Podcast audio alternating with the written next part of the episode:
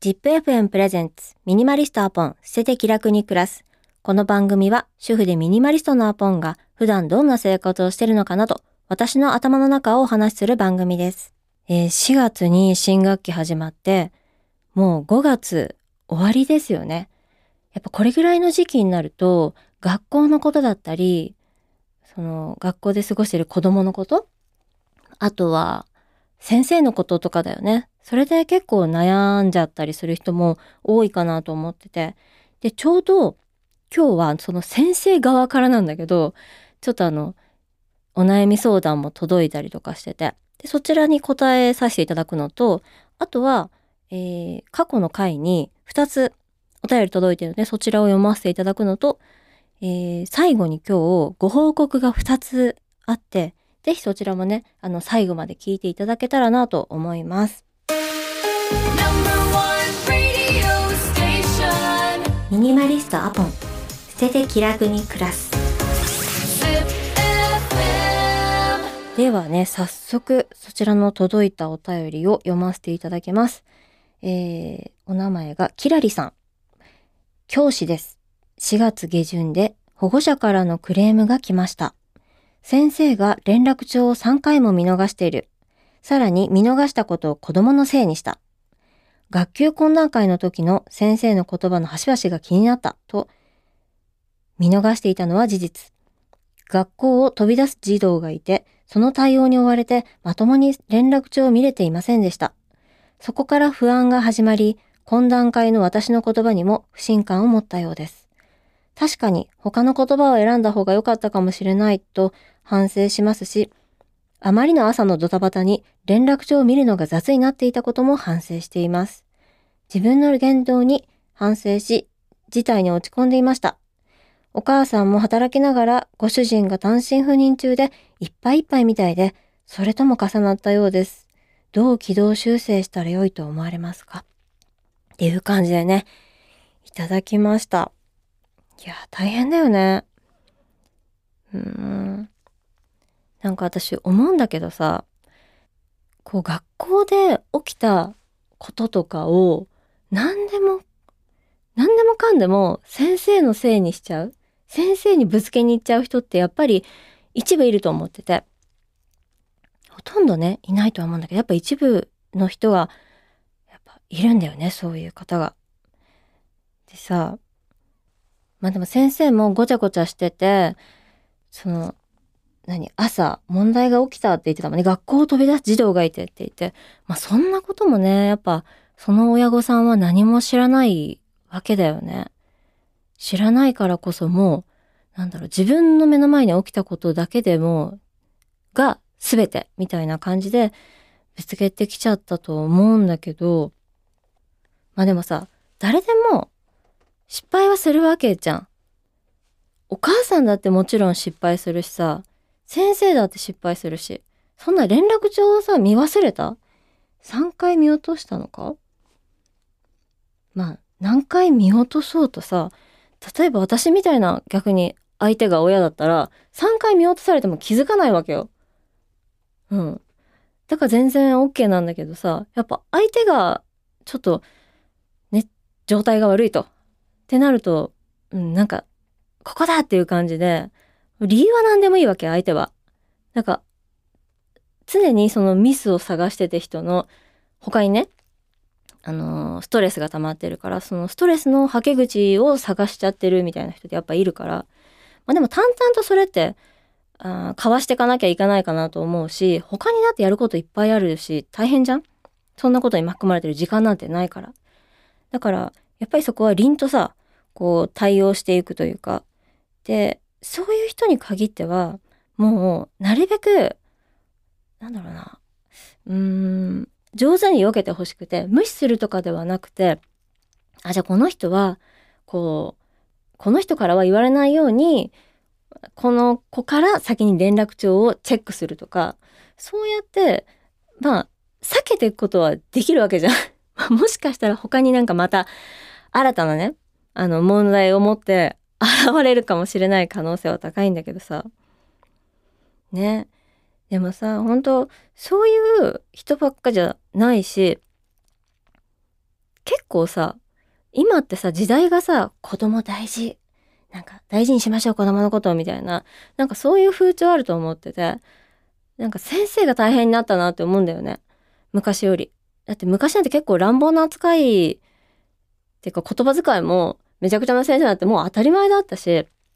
昔と今比べるなよとか言ったらそれでおしまいかもしれないけど、でも私はそう思うんだよね。なんか、なんか、なんだろう。神経質だな、みたいな。みんな神経質にな、なりがちなんじゃないかな、と思ってて、この間そういえば、あの、我が家の長男が中学1年生になったんですよね。で、5月の、うん、中間ぐらいに、あの、帰ってきて、学校から、一言言ってきて、私に、今日先生にバカタレって言われたんだよねって言って、なんか、どう、どう思うよみたいな感じで、こう、お母さんはどう思うの？みたいな風に言われて、はぁって言って、ほんなもん当たり前だ！って言って、先生そんなつもりないし、で、私その、最初の、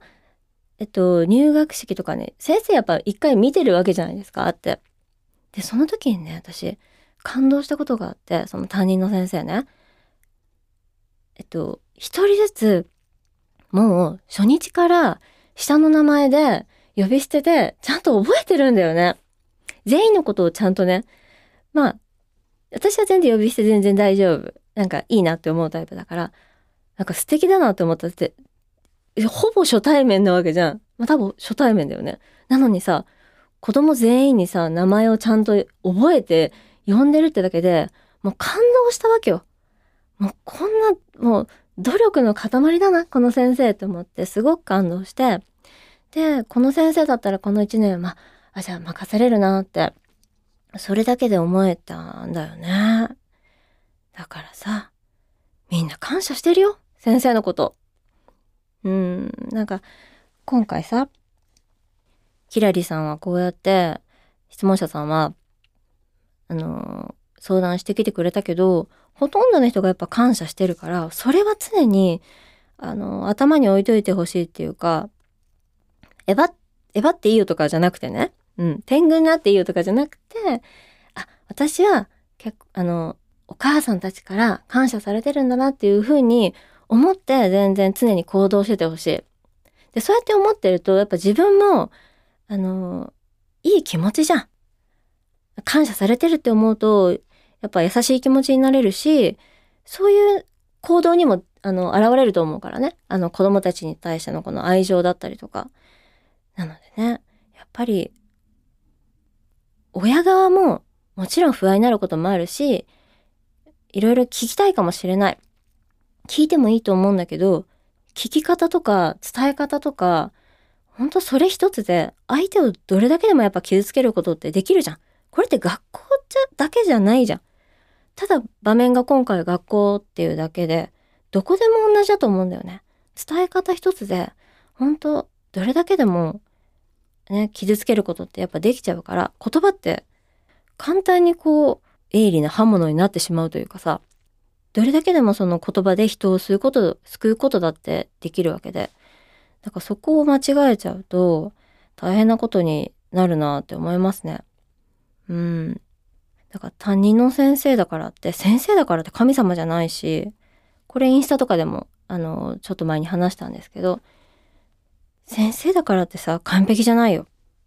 ほんとそれだけは、こう、ね、私もそうだけど、こう頭に置きながら関わっていけたらいいなって思うし、常に感謝の気持ち、その、先生ありがとうって思いながら、先生も人間だもんねって関わって、で、先生もやっぱり、今回の質問者さんみたいに、こういう状態で大変なんだなっていうふうに思いながら喋ってあげるだけで、やっぱそれって気持ちは相手に伝わるから、あ、先生私のことを思ってくれてるんだって、やっぱさ、女性ってさ、共感力大事じゃん。どんだけ共感してくれるかで、すごくやっぱ救われたりするから、まあそんなことを考えながらね、お互いに関わっていけたらいいなと思いますね。うん。皆さんあの、5月でいろいろ学校とかね、子供のことで悩みもあるかもしれないけど、そういうことを忘れずに人と関わっていけたらいいですね。うん。私も気をつけます。え、そして、えっと、お便りですね、届いてるので、過去の回の、にお便り届いてるので、そちら読ませていただきます。えお名前が、もなみさん。あぽんさん、こんにちは。いつも楽しみに拝聴しております。厳し、あ、そうだ、この回ね、あの、12年とか、あの、義実家に同居してたんだけど、でも、同居解消したいみたいなお悩みだったんだけど、ちょっと私今回厳しめに話しますねっていうスタートで答えたんですけど、それに対してあの、お返事が別の方からね、来ました。えっと、厳しめとありましたので、同居歴15年の私、少しドキドキしながら聞かせていただきましたが、とっても優しかったです。涙。自分が幸せになる覚悟を持つことって意外と勇気がいるんだと思います。辛い環境に長く耐えてしまうタイプの方は特に。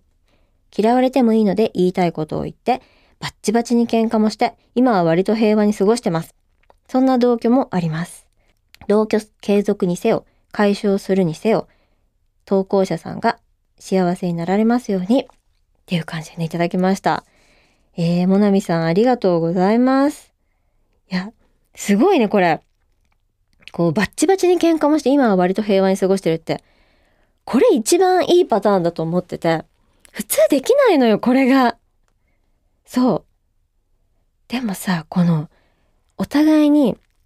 もう旦那さん置いといて、こう、女同士っていうか、この、人と人同士でこの、こう、バチバチにさ、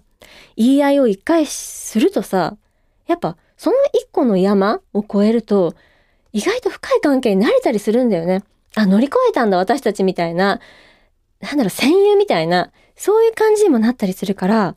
これすごいなと思いました。これできる人あんまいないわ。モナミさんすごいな。うん。びっくりしました。そしてね、あの、質問者さん、もともとのにも、えー優しいお言葉をね、いただき、本当にありがとうございます。で、二人目。あ、そうだ。二人目が、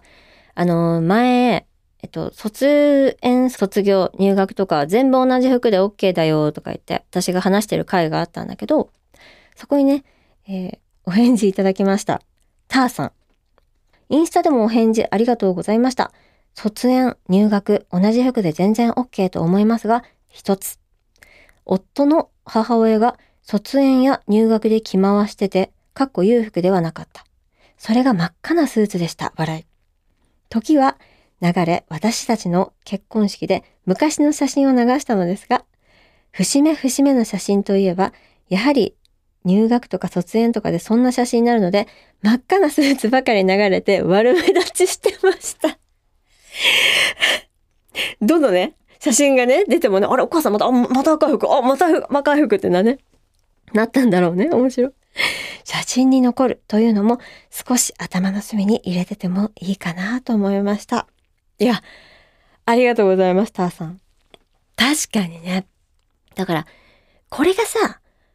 あの、お母さんがね、黒のとか白で、めちゃくちゃシンプルな感じの服だったら、きっとこれ悪目立ちしてなくて、全然、あの、見て終わってたと思うんだけど、見過ごせてたじゃないけど、これ真っ赤だったから目立っちゃったんだよね。まあ、だから目立ちたい人にはいいかもしれないけど、それはちょっとって人は、ちょっと赤の真っ赤なスーツだけは着ない方がいいかも。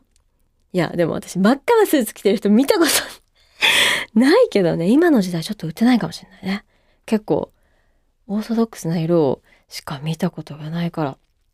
いや、でもいい、ね、いたんだね。すごいな、真っ赤なスーツ。いや、貴重なね、ご意見ありがとうございます。気をつけます。えっと、で、今回、二つのご報告があるっていう感じでね、最初に話したんですけど、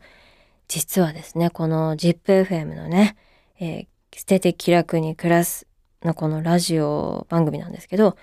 もう実は半年続いてるんですよ。うん。早いですよね。で、これ、一旦お休みをね、急なんですけど、いただくことになりました。急すぎだろうっていう話なんだけど、そう。まあでも、とはいえね、このまま別に発信活動もそのまましてますし、まあそこはね、変わらないので安心してもらって大丈夫です。そして、二つ目。言いますよ、二つ目。で、この二つ目が、まあ、終わり、あの、一旦お休みはいただくんですけど、またね、さらに、今新しい企画も考えてて、そうなんですよ。これも言ってなかったみんなに。そう。